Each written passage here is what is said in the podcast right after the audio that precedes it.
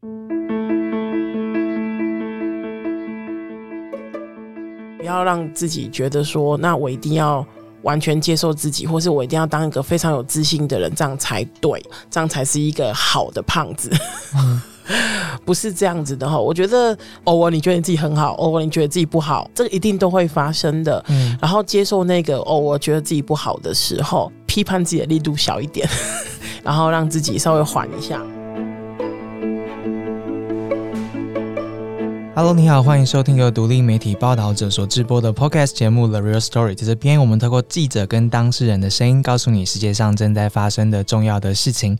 今天我们想要好好的来谈一个题目，而这个题目呢，是来自于一封听众寄给我们的信。诶，这一位沈同学呢，他寄来信，然后他说他很喜欢我们的节目，然后让我们了解了很多弱势族群跟议题面临的问题。那他说他自己是一个所谓的肉女孩。孩，他说男孩还好啦，但是他觉得这个世界呢，对于肉女孩有很多的偏见以及排挤。他说有一些负面的词汇去描述肉女孩，像是战车啊、恐龙啊这些，让他自己觉得很自卑、很否定自己。他觉得和新认识的人攀谈的时候呢，很像他自己要去用热脸贴别人的冷屁股这样，所以他常常独来独往，永远不是群体中受欢迎的人。有自己喜欢的对象呢，他也不敢接近，所以他希望报道者。以后有机会的话，可以做一做像这样子的题目，然后让大家理解这个族群所面临的痛苦。呃，谢谢这一位同学的来信。那其实后来想一想，这个题目并不是太遥远，主要是因为像我们在办公室啊，就是最近夏天快到了嘛，然后就在那边约大家说，哎，我们去冲浪这样子，然后就一团要几个名额。那我在邀约的过程当中，就处处被人家打枪，然后就说，哦，他们有时间减肥，所以不好意思去海边。不管男生女生哦，都用这个说，哦，我来不及顾。我的身材，所以不能冲浪。我就说，我们就是包紧紧在冲浪，为什么要先处理自己的身材？就就发现。体型这件事情呢，它其实无所不在。然后连要冲个浪，或是要去干嘛，其实大家都会去想到这件问题。那我是男生，那其实就问了我们制作人完整，女生就是更时时刻刻面临这样的问题。他就说，他曾经因为体型的关系，所以被男生拒绝，被喜欢的人拒绝啊，或是他去买衣服的时候，他自己压力也很大，因为可能穿不下所谓的 F size 啊，就是单一 size 这样，他就觉得自己好像不合格。体型这件事情到底绑住大家多深，或是怎么样影响？大家，所以我们蛮好奇大家的感受了，所以我们进一步呢用 IG 去问了很多听众的想法，体型这件事情有没有造成大家的困扰，或是大家有没有什么样的经验要告诉我们？结果我们收到了蛮多的回应，所以在今天的节目呢。我们会听到大家生活上面遇到的情况，然后也会有一些故事。那最主要是我们希望呃邀请真的体型跟大家比较不一样的人来，让我们理解他们面临到的这个生活到底是什么样态，然后他们的视角看到的社会现在是怎么样。所以我们邀请到首先是曾经来过节目的我们的好朋友 Amy，我们先欢迎第一位来宾。Hello Amy，你好。Hello 大家好。Hello 知心，我是 Amy。Amy 是热线的工作人员，对，没错，同志咨询热线。然后，但同时过去也做过肉蛋甜心这个社群。对，肉蛋甜心是二零一五年开始做的，然后我们在二零二一年，在今年啊年初我们解散了，然后我们决定两个人就是分开，然后做各自领域发展的事情，这样子。嗯，要不要介绍下肉蛋甜心四个字？我们那时候是想说，哈，就是大家。想到甜，在我的年代，我不晓得大家听众是在什么年代。在我的年代，呃，所谓甜心，大家会想到的是王心凌，大家还记得这个人吗？有啦，有啦，有啦，就是大家想到的是那种呃，穿日本学校制服，然后短短的裙子，然后可爱瘦小，然后甜美的女生这样子。当时候我们在组团的时候，就想说用这个名字来翻转那个甜心的概念。然后为什么我跟当时候我的伙伴就是玛丽想要做，主要是因为我们觉得。的这个社会对于胖子的声音实在太少了。哦，其实我们很常被新闻给激怒，就是 你会发现有一些新闻，他会在可能犯罪者的体型上面做琢磨。哦，是，可是其实一点必要都没有。比方说有一个人杀了人，然后他就会跟你讲说九十七公斤的。呃，胖子杀人，我想说他杀人就杀人，关九十七公斤什么事？天哪，真的真的，所以那时候我们组成其实是想要有一部分是想要回应那个社会新闻或者是社会的偏见来。做一些事情。后来开始发现，原来其实不是只有胖子才会受到刁难，长得太高的人、长得太矮的人、瘦很瘦很瘦的人，然后当然很胖很胖的人等等的。我们发现这个社会对于呃。不同的人的理解其实很少很少，所以我们就由这个方向继续进行。嗯嗯，其实一五年做到二一年也是有五六年了，哎，没错没错。然后也累积了一群所谓的肉肉粉，对，一个社群这样子。等下我们可以好好谈这过程当中看到是，然后啊有一支纪录片也记录下来了，然后它叫做《多肉女子的生存之道》。另外一位呢是 Amy 帮我们介绍的一位好朋友是尚伟，尚伟你好，嗨，你好，大家好，我是尚伟。尚伟要不要跟大家自我介绍一下？我就胖子。上伟同时也是一名诗人。我说我在写作。那我们今天邀请到两位来，就是要麻烦两位用自己的生命经验告诉我们一下听众的许愿，就是我们有没有办法让大家好好理解体型跟大家不一样的人，他们的生活是怎么样，然后他们会面临到的情况是怎样？像刚刚这一位同学，他信里面写到的那一些，就是呃，不管是恐龙啊，还是战车啊，这些这些情况，你们都遇过吗？这个比较中性的，我们都被称过吧？嗯嗯，应该都被这样称呼过。我自己小时候，因为我国小十二岁毕业，就是那时候就一百六十八公分了，所以我一直以来都是坐最后面。曾经那时候那个日本怪兽就是那个哥吉拉刚进台湾的时候，我曾经有一度是那种如果要到前面去领，就是讲台领考卷啊或什么的时候，从最后一排走到前面是会被 同学配音那种哥吉拉哦。哥吉拉出场的时候，还还会模仿你蹲地的声音，这样。对，我们有异曲同工，是不是？你说几年级？那时候国小，国小大概五六年级。哦，我在是国中的时候，走在校园，然后学长就会在那边咚咚咚。对。然后有一次我就受不了，我就拿那种盖他这样，学校就想盖他，然后把他踢下去。哎，我小时候的外号也是猪猪，哎，因为我是三四年级的时候，然后就是很大只、很胖这样子。我的外号就是。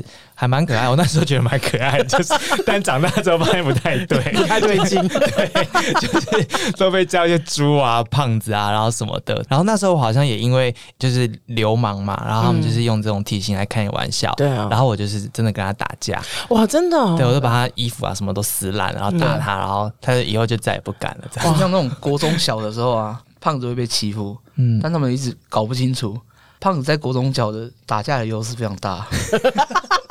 对，今天 我们要教大家这个事。可是，可是我觉得是不是男生跟女生的那个经验比较不同？我认识的大部分的女生的胖子，包括我自己，嗯，都会觉得这么胖是我们自己的错哦，真的。对，所以我会很生气，可是我不会有那种我要跟你拼命的那一种那种想法。通常都是人家笑我，然后我就。哦，好，我就就这样。你没有反应哦？没有啊。我觉得男男女碰到的困境可能不太一样吧，因为其实胖这种东西在社会上本来就是不是歧视，会被凝视这样。对，就是本来就会有社会凝视在你身上这样。嗯，男女之间的社会观感的差别被强化。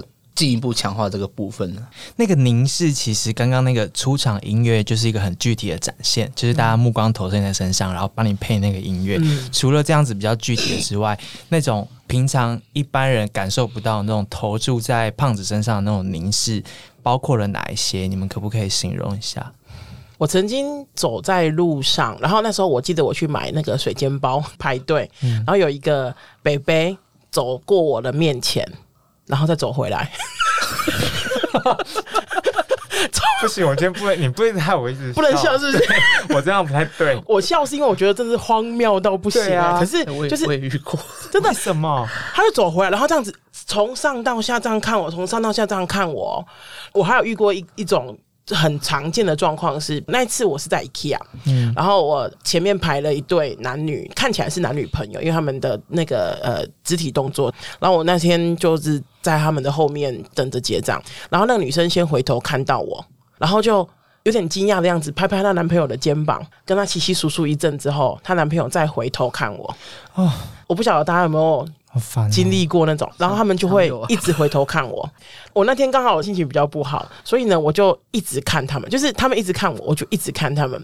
然后看到那个女生觉得我很奇怪，我想说 我很奇怪，Hello。然后他就回头问我说：“小姐，请问有什么事吗？”然后我就说：“哦，我只是想让你们知道，这样一直看人有多不礼貌而已。真的。然后他们东西就放了，然后就两个人光速离开 IKEA。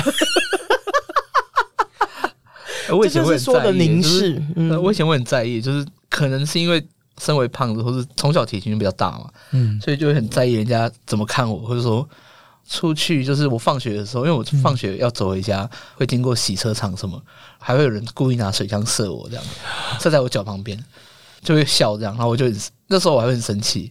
然后出去逛街的时候，也是会有人这样看我，然后也是有小孩这样看，说：“妈，这个人好胖啊，这样什么之类，这个人好大只哦。”我以前会很生气，然后最近这几年可能就是因为老了，所以 心境上有点缓和下来了。就是小孩这样跟我讲的时候，我说：“对我就是胖啊。”然后我还有心情回人家的时候，就说：“你长那么丑，我都没笑你。”就哇，好厉害！社会凝视是蛮明明确的，对你们来讲，就是。当你们出场在任何一个场合的时候，那个注意力很自然的会投射在你们身上，而且他，你很明显的会发现，他不是一个友友善的投射，就是注视在你身上。那个，我觉得我很难很难用文字形容。可是，如果你有看过，或是你有遇到，你一定会知道，那个绝对不是说“哇，你好漂亮，我看你哦”的那一种，绝对不是。你一定分辨得出来那一种注视。这样的凝视对你们有什么影响吗？因为从很小就开始了嘛，嗯，或是你们有没有觉得他对你们的行为模式啊，或是什么会有一些影响？我自己因为小时候很胖，然后家里的人就会叫我不要吃那么多或什么的，然后我就会发现我自然而然的会驼背。因为你如果很挺胸或什么话，肚子会挺出来，对，全部东西都挺出来，全部东西。从小就是培养了一个驼背的习惯，嗯，对，就觉得好像想要把它藏住啊，或什么的这样。我到现在去演讲的时候，我还是会希望主办单位借我一个抱枕，或者放一个桌子在我前面，这样我可以靠着。我做过最最夸张的一件事情，就是我在那个开那个新书座谈会的时候，我跟大家说，不好意思，我我要反着坐椅子这样。我就把椅背放在前面，然后靠在椅背上，然后扒在椅背前面这样讲话。嗯，就可能从小到大就是已经已经养成了这种下意识的动作，这样。嗯，就算现在我知道这些人看我可能不是因为恶意，或者嗯来参加我发表会的人可能会善意的看我，或者说他们也不会也不会伤害我，但是我已经养成那个习惯，就是我挡一个东西在我跟他者之间面前这样。嗯嗯，就是。可能从小接收到那种很多不是很善意的观看，会变得比较敏感，这样。嗯嗯嗯。我是到快要三十岁的时候才敢经过一群男生的面前，因为我从小的时候，你只要经过，尤其是男生，就是经过一群男生的面前，有的都会。就是怎么讲，我不太会讲那种话。他们有的会笑你，或者说哦，倒扣啊那那，然后不然就像刚刚上伟说的，就是会模仿你走路。甚至很多我遇过很多都是那种，比方说他们他们对我来说是全然陌生的人，他们就会说，比方说就拉一个男生说，哎，这你马子啊，什么什么什么的。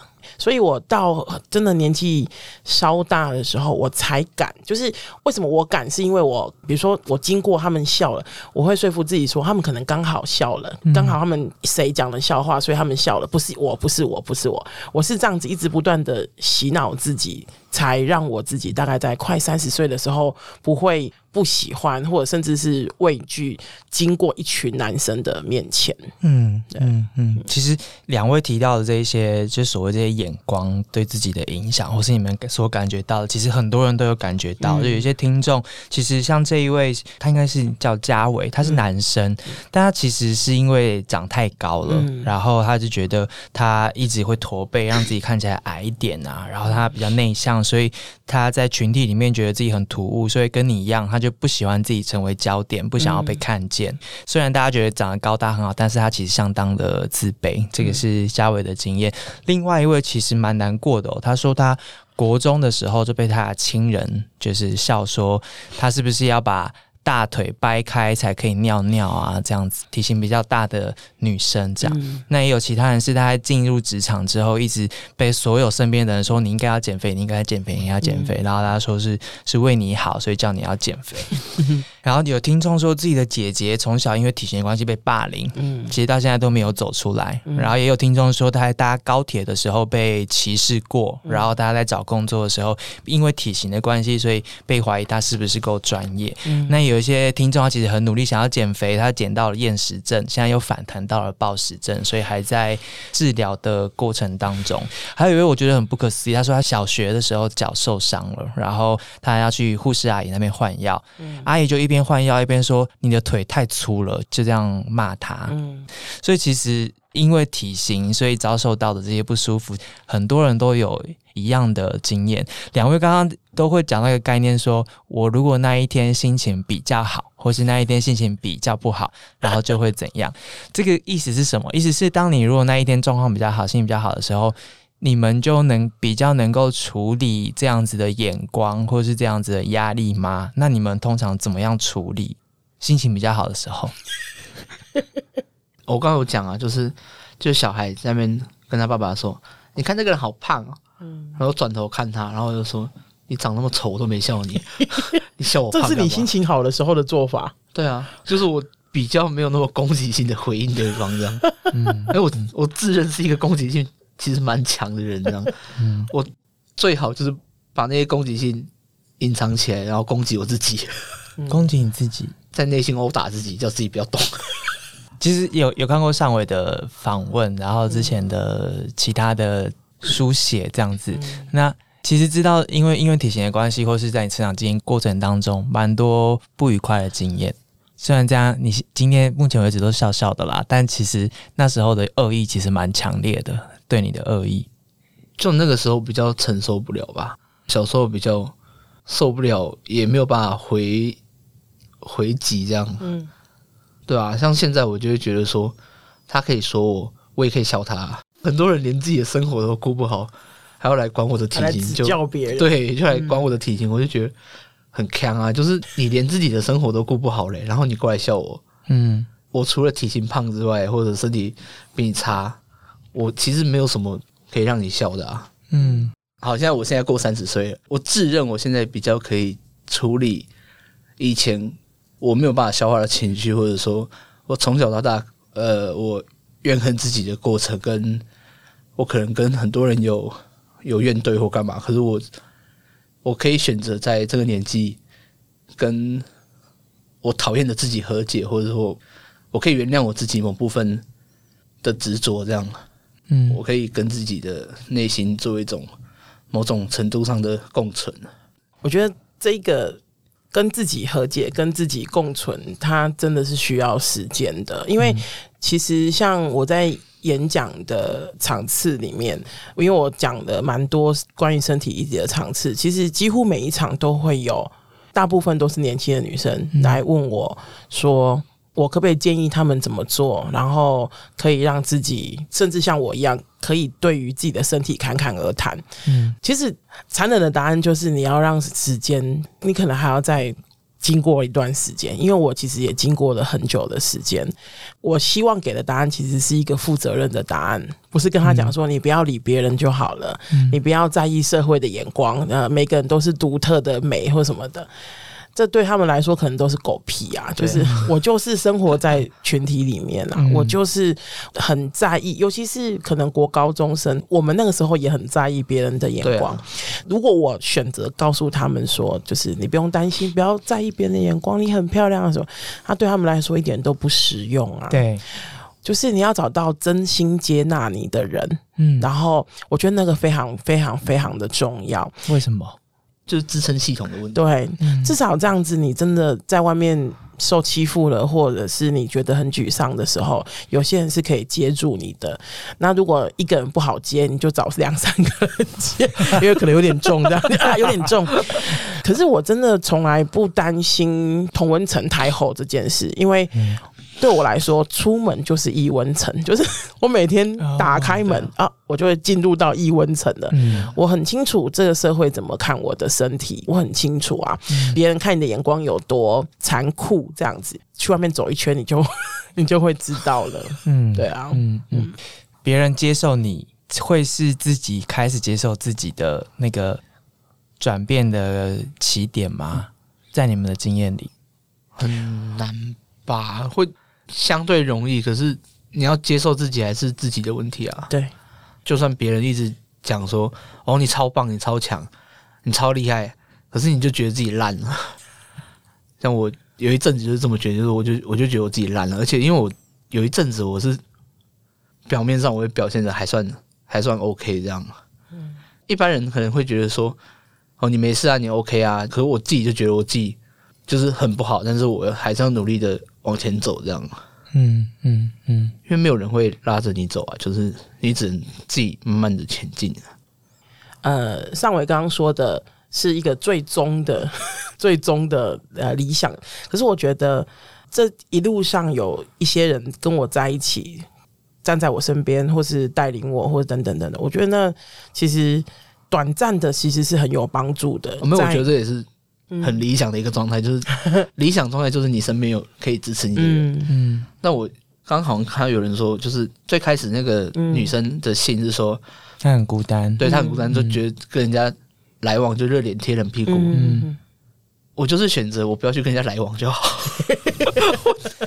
我就是直接釜底抽薪，我就是直接跳过热脸贴挑战一个最难的部分，我就让自己热脸一直是热脸就好，因为没有冷屁股，我不用我不用去降温我的脸。哦，对啊，自我支持啦，对，如果有如果有如果有办法支持你的人，或者说有你的同温存在，我觉得那很好，就是你有一些朋友可以跟你聊你的。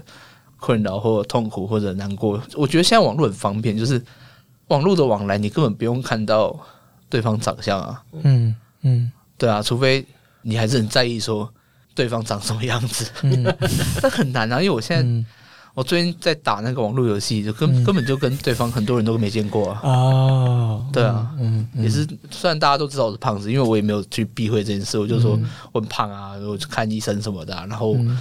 然后我在我在手术床上写了两百四，嗯，就是我我没有去避讳这些，所以大家都知道我的个人资讯这样。嗯，而其实如果他很在意，他可以去网络上找一些网友或者聊天，当然不要被骗为前提，这样，因为网络也是很危险。嗯嗯嗯，所以可以这么说嘛，就是其实有些地方是可以不会因为体型而否定你的，那就是找到那些人，或是找到那样子的交友方式，这样可能是一个。让让大家比较不会那么容易受伤，或者是找到重新理解自己、相信自己的一个方向吗？是这样的意思吗？曾经我有一个呃，我在热线工作，然后我有个义工讲过一句话，因为他们总是会告诉我说，呃，就是比方说，哎，你今天穿的很很漂亮啊，然后或者你今天很好看啊，等等的，你知道，就是身为一个。一直活在现实社会中的人，我都会觉得你们真是在哄我啊，在骗我啊，什么什么的。这样，终于有一天呢，就是我以前都是尴尬的笑笑啊，谢谢谢谢谢谢谢谢。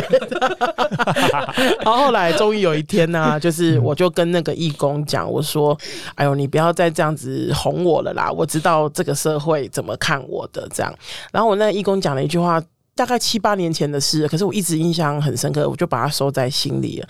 他说。为什么我要去相信那些不认识我的人对我说的话，但不相信这一位认识我的人对我说的话？他说对他来说很不公平啊。对，然后我听到我，因为这是我没有想过的事。是，哎，对啊，为什么别人陌生人我不认识的人跟我说的我？每一个字都相信，然后 我的朋友真心的觉得我是一个很好的人，然后我还怀疑他们说你们只是在哄我，那不是对他们不公平吗？我不知道是因为我太悲观，因为我觉得在现实生活中太真诚的人，感觉都别有用心。哎，你真的太悲观了，真的，你到底经历过什么？你要不要说一下？对，好难过。OK，之后再好好了解一下上伟到底经历过一些什么。我们先来听看看，我们其实有两位听众的故事，他们愿意跟我们分享。然后，其实他们也因为体型的关系，在人生当中做了很多重要的决定，或是对他们影响蛮大的。我们现在听看这位男生的听众，他因为体型的关系，在找工作的时候遇到了一些意外的事情。我小我从小就是胖胖的到长大。那你要说我有特别特别特别胖吗？像美国那一种，也也是没有。那基本上，我觉得我还算是一个自嘲说我是一个灵活的胖子啊。就是你要我做什么跳舞什么的，我其实也都 OK。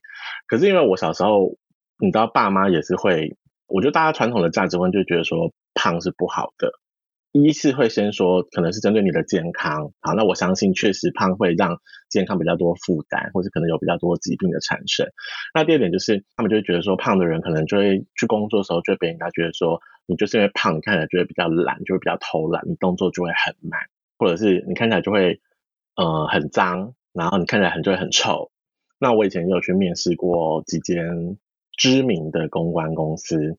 然后我也其实也有拿到 offer，可是，在面试的过程中，其实就会，呃，会有很多不愉快。比如说，他就会说，呃，那你做过什么样的产业？你做过什么样的客户？然后就是说，那你擅长的是什么东西？那我都讲完之后，他们就会说，嗯，我觉得，呃，如果你要进我们公司的话，你可能要开始减肥。有的客户不喜欢看到胖的人。也是直接这样讲，有好几家公司都是这样子，他们就会说，虽然我们公司不是主接精品，因为精品客户特别不喜欢，那他们就说，虽然我们公司不是主接精品，可是我们希望，呃，你还是可以，就是让自己再更瘦一点，就是想说好像真的要减肥还是什么的。那当然后来也因缘机会，我就进了饭店业。那我当然是知道说胖子比较容易流汗呐，啊天气热比较容易流汗嘛，可是。那个我们也可以用其他的方式去克服啊，特别是像我自己，呃，在做这个工作之后，我们可能就是比如说随身带手帕，随身带什么的。那因为毕竟我们都要穿西装在上班的，所以我们自己的服装容我当然自己会去照顾得到。而且我我还蛮得意，就是说我没有让人家觉得说我是一个 很脏或者很臭的胖子。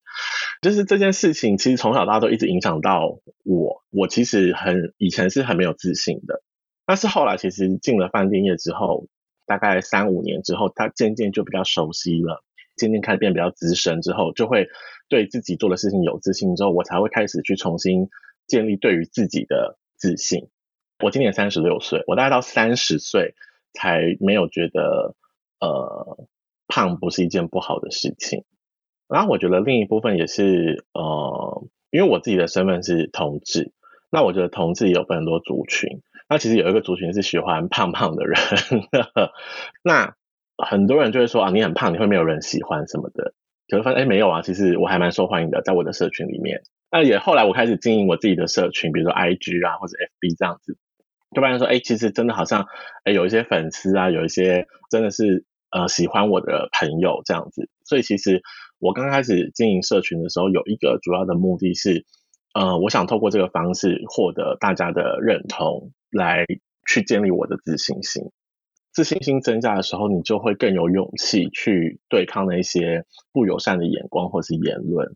像我常常就会遇到很多人就会觉得说，你为什么可以接夜配？我就会说，哦，因为厂商喜欢我，厂商找我做夜配啊。然后我发现电视剧啊、电影都来演说，我以前很胖被男生拒绝，然后我就是发狠的瘦下来，变得很漂亮。让那个男生后悔，就是这种撒狗血的剧情。然后包含我最近自己，呃，我看到一个 YouTube，他也是访问一个人，那个人呢，他以前也是很胖，然后他就是手术，嗯，然后又很积极的健身运动，他现在变成很精壮，有六块腹肌、八块腹肌那一种的，就是的一个男生。然后他的这个整个访谈的重点就是在说。呃，他那时候进入 gay 圈的时候，就看到人家在交友软件上面写说，如果你没有运动习惯，不要来找我。你觉得 gay 圈有那么好混吗？就是类似这样子的。我就看了，我就我大概看了三十秒的预告，我就觉得很不舒服。我就觉得为什么要一直去传递这样子的价值观？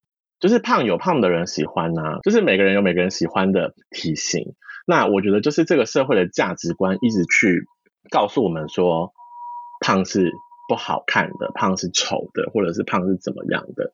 那我觉得大家每次在攻击完这些事情之后，最后都会讲说，哦，其实健康最重要。但是我还是要讲一句，健康是大家自己的，自己要顾好。那跟胖瘦什么没有关系。大家从小到大都是受到这样子的一个价值观的影响。这个社会存在太多对我们的异样眼光，那你又要说，那你就不要让人家觉得你有不一样嘛。可是我们不是都在追求自己的独特性，可是每个人又害怕自己跟别人不一样，这就是最大的矛盾。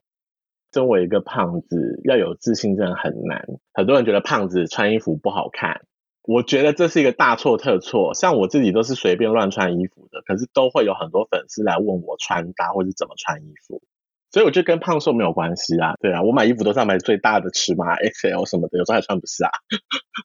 有自信很难啦，但是你要穿你喜欢的衣服。像我以前也都不喜欢穿花花的衣服，也是觉得我说哦那么胖又穿那么花，就是一面大花墙这样子。后来就发现我很喜欢它的时候，我穿上去我就很开心。那我就觉得我不需要去为了别人觉得你穿你怎么穿这样，我自己开心最重要。这位是伊康，然后他三十六岁，平常是他的工作是饭店公关。他已经讲完了，我们要讲什么？没有，讲的很好，对不对？他已经讲全部讲完了，拜拜。他其实很有心得，因为他自己也有经营社群啊，叫做伊康日常，然后。A K A 食肉机器，感觉就是很爱吃肉啊。然后，对，他也跟其他七位大 size 的朋友一起经营了一个 YouTube channel，叫做 Seven Punch。他其实点出了蛮多的矛盾点，就是这个社会的矛盾，就是一边说你健康就好啊，但同时又一直提倡就是男生要六块腹肌啊，女生要苗条身材啊，然后等等等的这些。最讶异的是他在职场上面直接的面对到的那一些的挑战，体型这件事情真的会影响到。求职吗？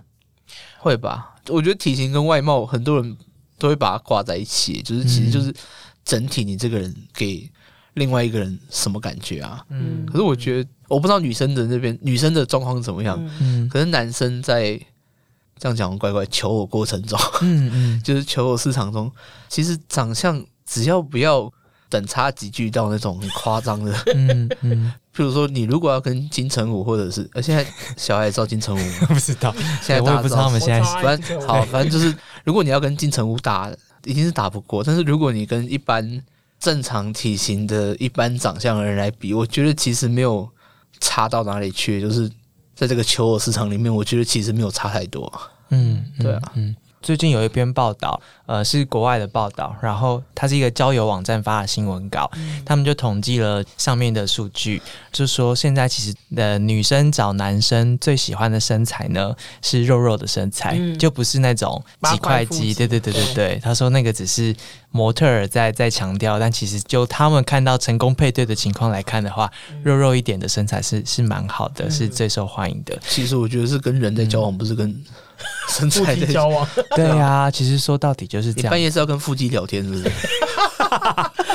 我曾经在一个工作，呃，我已经录取了。我那时候在旅行社工作，然后，呃，我的有一个客户是跟我老板是朋友，然后那个客户就转头过来跟我讲说：“他说，艾米，你要感谢你老板给你这份工作，你长这样，还有人要录取你。”那时候我做那份工作大概两三个月吧，然后我就笑笑，不然呢，就是我只能笑笑的说：“你会要薪水？”对，我要薪水，对，为五斗米下腰。对，当我的面告诉我这件事情，他没有觉得自己说错什么。没有会这样讲的人不会觉得自己说错啊，他们觉得他们他们真诚的在给我建议。天哪，嗯，所以我觉得。身为一个胖子，好像好像另外一个代表，就是所有人都可以对你的身体指指点点。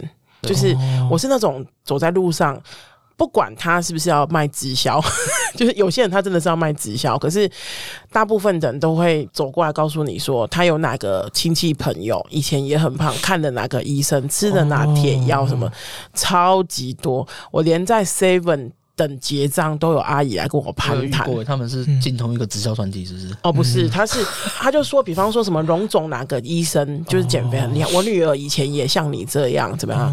我以前的做法就是笑笑的，就是谢谢这样。啊，我现在这几年的做法就是，哦，我不需要，我很喜欢我现在这个身体。然后阿姨就说啊，就是还是要顾健康啊，什么什么的这样。这样的阿姨其实应该会源源不绝，因为她说不定真的觉得她在为你好，为你的身体着想。没错，对，因为。的确也可能有时候身体状况是有一些需要照顾的嘛，他可能会觉得他自己有一个蛮好的经验，然后想要提供给你，说不定你会需要。他自己主动觉得你会需要，所以他告诉你。像这种，他可能自以为他真的觉得是善意的，呃，要怎么跟他沟通？因为我相信很多听众可能在面对到自己身边的朋友的时候，也说过一样的话。我直接放弃沟通，哎，我有常坐自行车。然后有时候坐电车，电车司机就会说：“嗯，善意的跟你讲了，跟建议啦，你不要生气哈，我善意的。”嗯，我说你不用讲，没关系，谢谢。哦，他说我好意啦，我没有，我没有，我不想听那个，谢谢。哎，这好难，因为我应该人生中第一次跟我讲这些，就是我的我的亲人呐，他就是发自内心的觉得，哎，你现在正在长大，然后你还有机会调整你的体型啊，然后就送我进去球队啊，或什么什么，因为那时候国小嘛，然后会控制我的食量啊，这些等等的。那因为是我的亲人，所以我这些都接受。那如果不是亲人的话，假设他说他从医学观点或是什么什么的，那告诉你这一些，那但是在你这边的耳朵里面，当然是听了会相当不舒服。嗯那这个中间直接拒绝是最好的方法吗？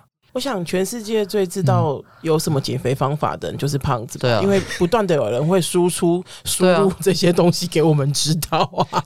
我觉得这边我可以有两个分享，第一个分享是针对陌生人的部分，陌生人部分，maybe 如果。比较有点力量的，我非常推荐像上伟这样子，就是说我不想知道，谢谢你，这这是一种清楚的让他清楚让他知道。然后另外一种，我目前的做法就是，如果我愿意跟他沟通，我就会跟他多讲一点，像我刚刚讲的，说，哎，我我我觉得我现在这样没有什么不好，然后谢谢你的好意，不然我就是微笑说谢谢，不用了。亲戚朋友部分很多来问我的听众朋友，然后包括我自己，其实都是亲戚是大魔王，尤其是不是那种远亲，可能爸爸妈妈。或者是什么的，然后这边我可以推荐大家两件事情，就是我有个朋友曾经尝试过，他说我建议大家不是要在争吵的时候，就是不是两方情绪都很高的时候做，就是比如说你跟你的妈妈坐在一起看电视这种平静的时候，然后其实你就可以转个头跟他讲说：“妈妈，其实你知道吗？就是你这样一直。”批评我的身体，让我觉得很受伤。然后我知道你是为我好，可是我的受伤也是真的。这样，然后我那个朋友尝尝试过做这件事情，然后他说妈妈就沉默到晚上都没有再跟他谈这件事情。这是有理智的，他妈妈是有理，不然有的都会那个呛下。我自己的经验是有一次我妈妈就跟我讲说，呃。想带我去割胃减肥，就是大家知道现在有胃绕道跟对胃绕道跟对啊放水球，然后割肠子或是割胃这样子，小肠割一段啊对之类的。然后我妈妈就跟我讲说，她想要带我去做这件事情，这样。然后因为我真的不想要这样，然后总而言之，那时候我们就是有有。大吵，然后吵到后来，我就问他说：“因为那阵子刚好我有做体检，然后我的一切指数也都正常，或什么，然后我就跟我妈妈讲说：如果你说你担心我的身体，我的身体没问题；如果你说你担心，比如说我的外表，我觉得我现在打理的也还 OK，我就直接问妈妈说：那你到底担心我什么？然后我妈妈就跟我讲说：我担心你被别人笑。然后我听完之后就大哭，我就跟我妈妈讲说。”可是我没有做错什么事，别人就笑我，不是他们的错吗？怎么会是我要改呢？然后妈妈就也大哭。但是我们的争吵真的非常激烈。可是那一次之后，妈妈其实就比较少跟我谈，就是要减肥，就是可能她也担心我的那个情绪一直很大。可是她现在偶尔会提到，就会跟我讲说多吃水果啊，早点睡啊，或什么类似像这样而已。就是已经不太再提那个我要减肥这件事情了。对啊。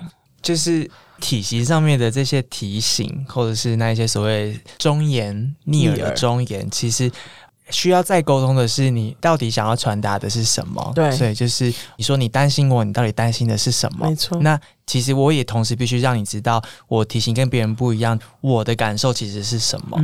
所以或许在开口之前，先确认对方觉得他有没有这个需求，或是他是不是真的需要你做这件事情。如果他需要的话，再开口就好了。如果你真的关心他的话，像像艾米的妈妈是，呃，你想要关心他在相处的时候没有被人家欺负啊，会被人家笑啊，你会不会难过啊？这样子，其实可以直接的表达这一些真正的你想要理解、想要关心他的这些。重点项目嘛，是啊，是啊，这样子的沟通其实好像更有效一些，会比较好一点。我觉得对我来说，我觉得会比较容易接受啦。不然，你知道，有时候人家起手是说“哦，我是为你好的”时候，我就警备线就啊啊啊 就起来了。就是讲白一点，你说的再怎么好，我都不会想听。我们人是一定分得出来，你是真的想关心我，或者是你只是想对我说教，这是不太一样的。那我觉得你真的想关心我的时候，我会真的会愿意跟你聊的啊，对啊，这没有什么问题啊。我们也不是特别可怕。我我们先来听一下另外一位听众的故事，我觉得他可以给我们一个讨论的另外一个面向。这是一位女生，然后她蛮有趣的，她因为自己的体型呢，所以完全进入了一个她之前不会做的事情。来听看她的故事。当时我在报道者的现实动态看到 “big size” 这个题目的时候，很就是我眼睛有亮一下。其实我那时候也在犹豫，说我自己属不属于 big size，因为我觉得我的可能穿着啊、衣服啊什么，每次我在挑选的时候，我可能第一眼我看的就是 XL，或是看到 S，我就觉得我穿不下，就是会有那种。生活上的习惯让我觉得，哎，我应该是属于 big size。那我自己本身的身材，我的肩膀非常宽，比一般女生的肩膀还要宽。我甚至，我甚至会穿男生肩宽的衣服。然后我的下盘也是属于比较粗壮这样子。所以其实有时候选择衣服上，我可能就会，哎，男生的也看呐。最直接的就是拍照这件事情。高中那三年开始会看到很多女生开始打扮自己的那个时期，那时候我就很不喜欢跟人家拍照，因为我站在别人就是大一号，然后腿是别人家出一个 size 啊这样子。我自己觉得啊，就是大家都是比较瘦的身材，在那个环境之下，你就会觉得说，为什么我就比人家胖这么多？为什么我的骨架就跟人家差这么多？然后也会觉得说。哎，大部分男生喜欢的是不是也都是那样的女生？我是不是没有机会被人家喜欢或是注意这样子？心理上疙瘩比较大。哎，我穿衣服上我也会想要遮啊，可能就只喜欢穿黑色啊，就是想要把自己看起来瘦一点。我会开始不排斥自己身材，不觉得自己肩膀宽跟。下盘大是一件不好的事情的时候，是在大一的时候，我有一次不小心踏入一间健身房，然后我很印象深刻的是，当我踏进那间健身房的时候，就是大家看着我的身材，我还没有运动的身材的时候，他就就说：“哎，你这个很适合练举重。”哎，然后我就惊讶到，我想说：“啊，真的吗？”因为就很怕说人家只是说客套话，结果。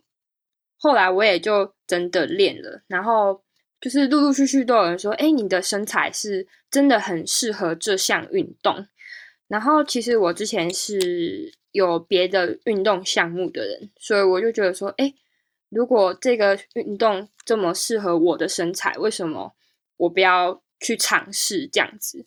然后后来我就真的就转换跑道，我就我就练，因为我觉得说：“哎，当你……”选对事情做的时候，有点像呃，你身高高的人去打排球这样，就是比较轻易，然后很容易，比较容易获得自信。然后我看很多国外的选手，就是哎，你看到选手他这么壮，然后就是你看更多健身的人，他们都是这样的形式，有点像环境改变了我的眼光，或是我的那个审美也比较广一点。当你发现你的身材是一种优势的时候，就不会觉得这些是坏的，就不会觉得说啊，我肩膀这样不好看，就不会很在意这件事情。那你觉得那个自信是什么意思？我觉得最最具体、最直接就是我敢穿我自己想穿的衣服，我不会再 care 说别人看到我觉得说，哎，你穿浅色很显胖，或者是。你露腿，可是你腿粗，为什么要露腿？我真的犹豫过诶因为我们运动会穿那个紧身的，然后因为我以前都穿深色，就是黑色啊、深色、深蓝什么色，然后有一次我穿白色的时候，好多人跟我说：“你为什么要穿白色啊？就很不适合你。”诶虽然他们都用非常委婉的方式告诉你说你为什么要这样穿，可是我就觉得说啊，我就喜欢呐。这个颜色就是我喜欢的，我就是想把它穿出来啊！我才不想管你那么多，就是我不想要 care 你们在想什么，我就是想穿我觉得好看的衣服。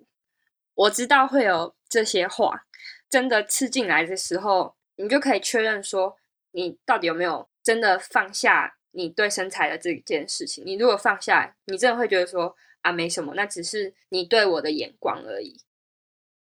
小时候比较瘦的时候，因为我爸是摄影师，拍照 喜欢拍比较漂亮的 model，就比较苗条的。然后他就说：“你是现在家里唯一的希望哦，不可以变胖哦 什么的。”结果没想到我还是变胖了，然后甚至往壮的那个方向。刚开始训练的时候，我妈也是比较传统，因为我妈也是属于瘦瘦的女孩子。就是我爸跟我妈其实都会说啊，你一个女孩子不要练壮啦，很像男生。可是到现在之后，他们也愿意慢慢愿意接受这样的事情。我也会跟他们讲啊，说哎，我学到了什么，然后他们就哎，现在也不太会管我了。我想跟听众说。每个人都可以成为自己最想要的样子，不需要迎合大众的眼光，也不需要因为环境可能比较喜欢什么样的身材，或是身旁的大家比较多是什么样的身材，就是去迎合那个环境。最重要的是你自己要很喜欢你自己，你就不会在乎别人的眼光。然后你很可以很快乐的、很自在的生活吧，我觉得。这位是允欣，他是大二的学生，然后他练了举重一年了，所以 他告诉很好啊。对他告诉了我们他的心情的转折。其实我们能够坐在这边，然后讲这些的，通常都是自己找到一个消化的方式，或是真的找到一个方法，建立所谓自己喜欢自己的这个。可能或是喜欢自己的方式，我觉得这应该是每一个人的课题啦，不分体型，只是因为体型的关系，会有一些。一般人体会不到的恶意，以及那些所谓的凝视加在自己的身上，所以喜欢自己自己变得更难了。那云星他其实找到一些新的方法，比如说他找到自己体型在这项运动上面的优势，或是其实他很简单，就是开始穿自己真的喜欢的颜色，然后自己觉得自己很漂亮。其实这些都是一些方法。可是最后我想聊一聊，是因为新的时代的开始，或者是这个时代所谓是 Instagram 啊，或是社交平台啊这样子的，大家。曝光自己的方法，以及现在很流行的健身这件事情，其实越来越多人喜欢运动啊。那其实很多人运动是为了拍照啊，这些其实某种程度，我觉得它默默的会不会成为另外一个恶向的循环，然后让很多人其实他没有办法像我们现在有机会这样子去喜欢自己，因为他可能还在那个漩涡里面。那这样子怎么办呢？或是你们没有看到自己身边的朋友有这样子的困扰？刚刚的那个运动的部分，我想要提一下，就是其实很多人都会叫胖子运动啊，可是其实，在以在台湾来说。我的体型是几乎买不到任何运动衣服的，就是适合运动的衣服，对，买不到，对，所以我觉得有趣的是，就是 大家都会说你是那么胖，为什么不运动？哎，不好意思，我们根本找不到任何合适我们穿的衣服，这是一个，他们说不能，对，这是一个开班。另外一个就是像刚刚知心讲的，就是去健身，可能为了拍照。我有些我看过有些人就是去，然后举个重，然后拍张照，然后就走了。可是其实像以我这样体型的人。来说，走进健身房其实是很容易被侧目的，所以我觉得那个一方面要大家要我们健身，可是一方面整个环境的不友善，其实很难做到这件事情。那我觉得现在的不管是 I G 啊，或者是各种影像，其实像现在脸书也都是，如果你不附图，基本没人看的的状况了。那我觉得其实应该会产生非常非常多的焦虑哈。可是呃，我自己告诉我自己的是，就是大家要理解。一个明星要长得像他 IG 那个样子，其实是经过非常多的修饰。我最近做了几天的美女，我觉得 我这边讲一下，特别讲一下我做美女的经历。好，这边与大家分享。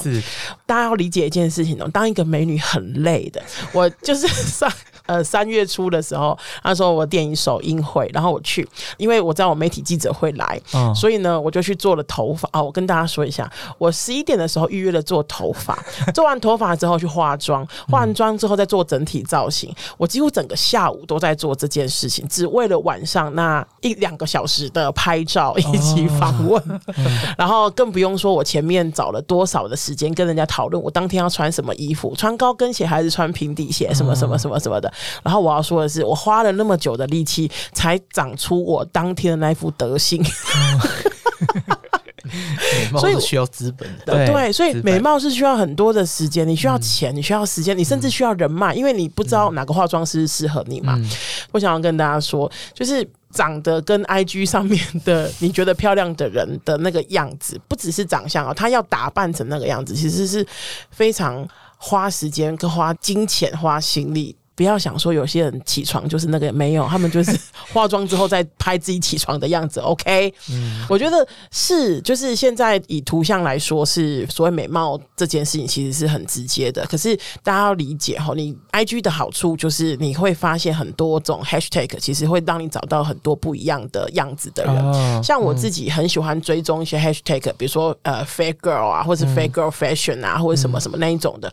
然后其实会让我看到很多哎，其实不一样的。穿搭，或者是跟我一样的体型的人的长相，然后他们有时候会很有趣啊，就是那种样子，其实越来越。不单一了，就是越来越广。如果你真的比如说对自己的穿搭还有什么疑惑啊什么的，你可以去看看啊，就是也可以发了我的 IG，就是 你可以去看看，就是你觉得好看的人这样子。然后呃，像刚刚那位就是听众讲的，我觉得他讲的很好，你要找到自己适合自己跟自己喜欢的样子。我必须说哈，他可能会花点时间跟花点钱，你一定会走一些冤枉路，才能找到真的你适合以及你自己喜欢的风格。不过。没有路是白走的，那些花的冤枉钱都是建立你自己之后觉得合适的位置，这样子。嗯嗯，像你刚刚说，没有光只要延续 Amy 刚刚说那个运动的花嗯时间跟钱，就是虽然我因为视网膜病变的关系，我已经一年没去游泳池，但是我去年前年都还有去游泳这样。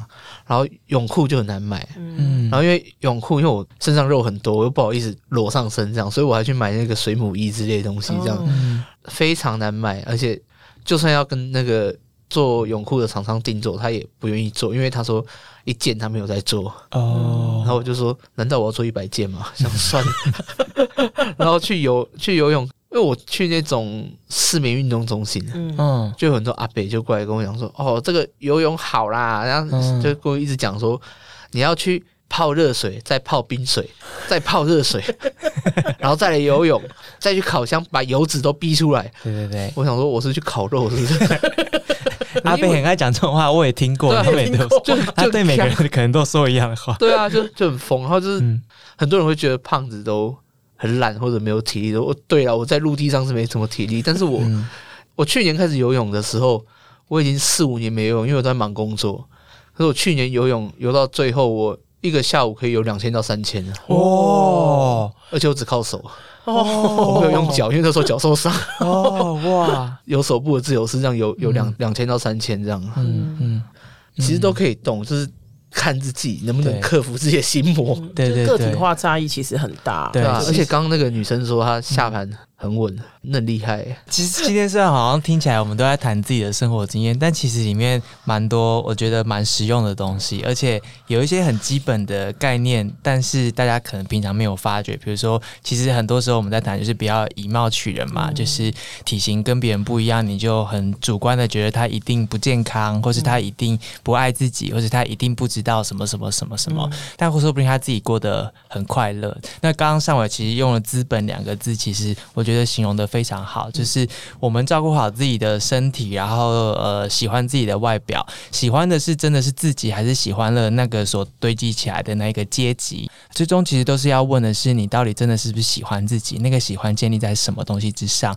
而那个喜欢会不会是错误的，给了自己一些不一样的所谓的优越感啊，或是对别人的误解啊？然后在言语上面，可能从别人的角度听起来，有些话就显得有一点刺耳，而同时你。却以以为自己是在保持善意，这些可能都不一定，每个人情况都不一样。然后像今天节目开录之前，其实两位有提醒说，每个人的心理状态不一样，每个人可以承受的恶意多大不一样。所以我们其实并没有想要告诉大家什么样的态度是对的，或是什么样子的所谓的审美标准是对的。但今天的经验分享，其实要让大家知道，其实总归一句话，就是你要找到办法。爱自己，但同时呢，不要去影响到别人，让别人没有办法爱自己。我想，这都是我们每个人可以做的事情。两位有没有最后想要跟大家说些什么的？因为其实我觉得你们今天都笑笑的啦，但我觉得我我自己有一点点、一点点可以想象，是你们经历了多少。虽然今天笑笑的，虽然你们已经经历了这么多了，可能有时候还是会心情不好的状态的时候，还是没有办法跟自己和解。嗯，那种情况的时候怎么度过的？即使已经到了现在，我我会希望大家，包括我自己，在觉得自己很不好，或者是有一些很低潮的时候，尤其是对于。不理解的人的恶意攻击的时候，我觉得先让自己缓一缓，就是先让自己静下来，不要让自己觉得说，那我一定要完全接受自己，或是我一定要当一个非常有自信的人，这样才对。嗯，然后这样才是一个好的胖子。不是这样子的哈，我觉得那种偶尔你觉得你自己很好，偶尔你觉得自己不好，这个一定都会发生的。嗯，然后接受那个偶尔觉得自己不好的时候，然后批判自己的力度小一点，然后让自己稍微缓一下。嗯，那。我觉得好一点的状况，像我现在，我觉得好一点的状况是，我就是批判自己的时刻，觉得自己不好的时刻比较少了。然后，比如说，可能变成是五分之三跟五分之二，或是五分之四、五分之一。那我觉得不太可能完全不见，因为这个社会一直不断的在提醒每一个不同的人，你的不同是很多人不会接受的，等等的。那。我觉得要抗拒这种声音，你要我们要有非常大的心理素质。有时候没有没有关系，没关系，没有关系。就是低潮的时候，或是愤怒的时候，状况不好的时候就没关系。先让自己缓一缓，不用休息一下，对，休息一下。嗯嗯嗯。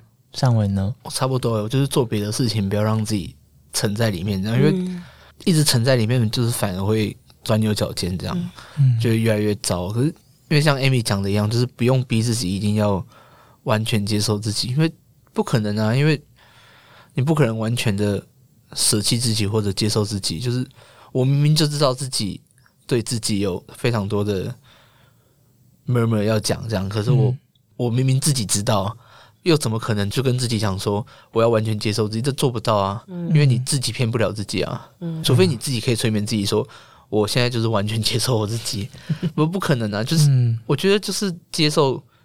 不管心情好的自己还是心情坏的自己，都是自己这样。嗯嗯，大概就是这个样子。很谢谢两位的分享，然后谢谢所有听众你们的分享，然后也谢谢寄信来的这位同学，让我们知道这个题目其实对很多人来说很重要。然后特别感谢坐在我对面这两位愿意来跟我们一起谈这个题目。如果这一集呢对你来说有帮助的话，或是你有什么话想要告诉我们的来宾，或是想要告诉我们，你可以透过 Instagram 或是 Facebook 或是 email 告诉我们。然后或是你觉得你身边有人是需要听到这一集的，又或者是你。听完这集之后，有些话想要让你身边的人知道，比如说让你的父母知道，你可以把这一集默默的转给他，然后让他去从从这个聊天过程当中呢，或许回头看一下他自己，或是变成你们一个对话的起点。如果能够这样的话，那今天我们这个节目其实就做得蛮值得的了。好，那谢谢你今天的收听，而且听到了最后，如果你觉得报纸的东西对你有帮助的话，欢迎成我们的捐款人之一，跟我们一起走下去。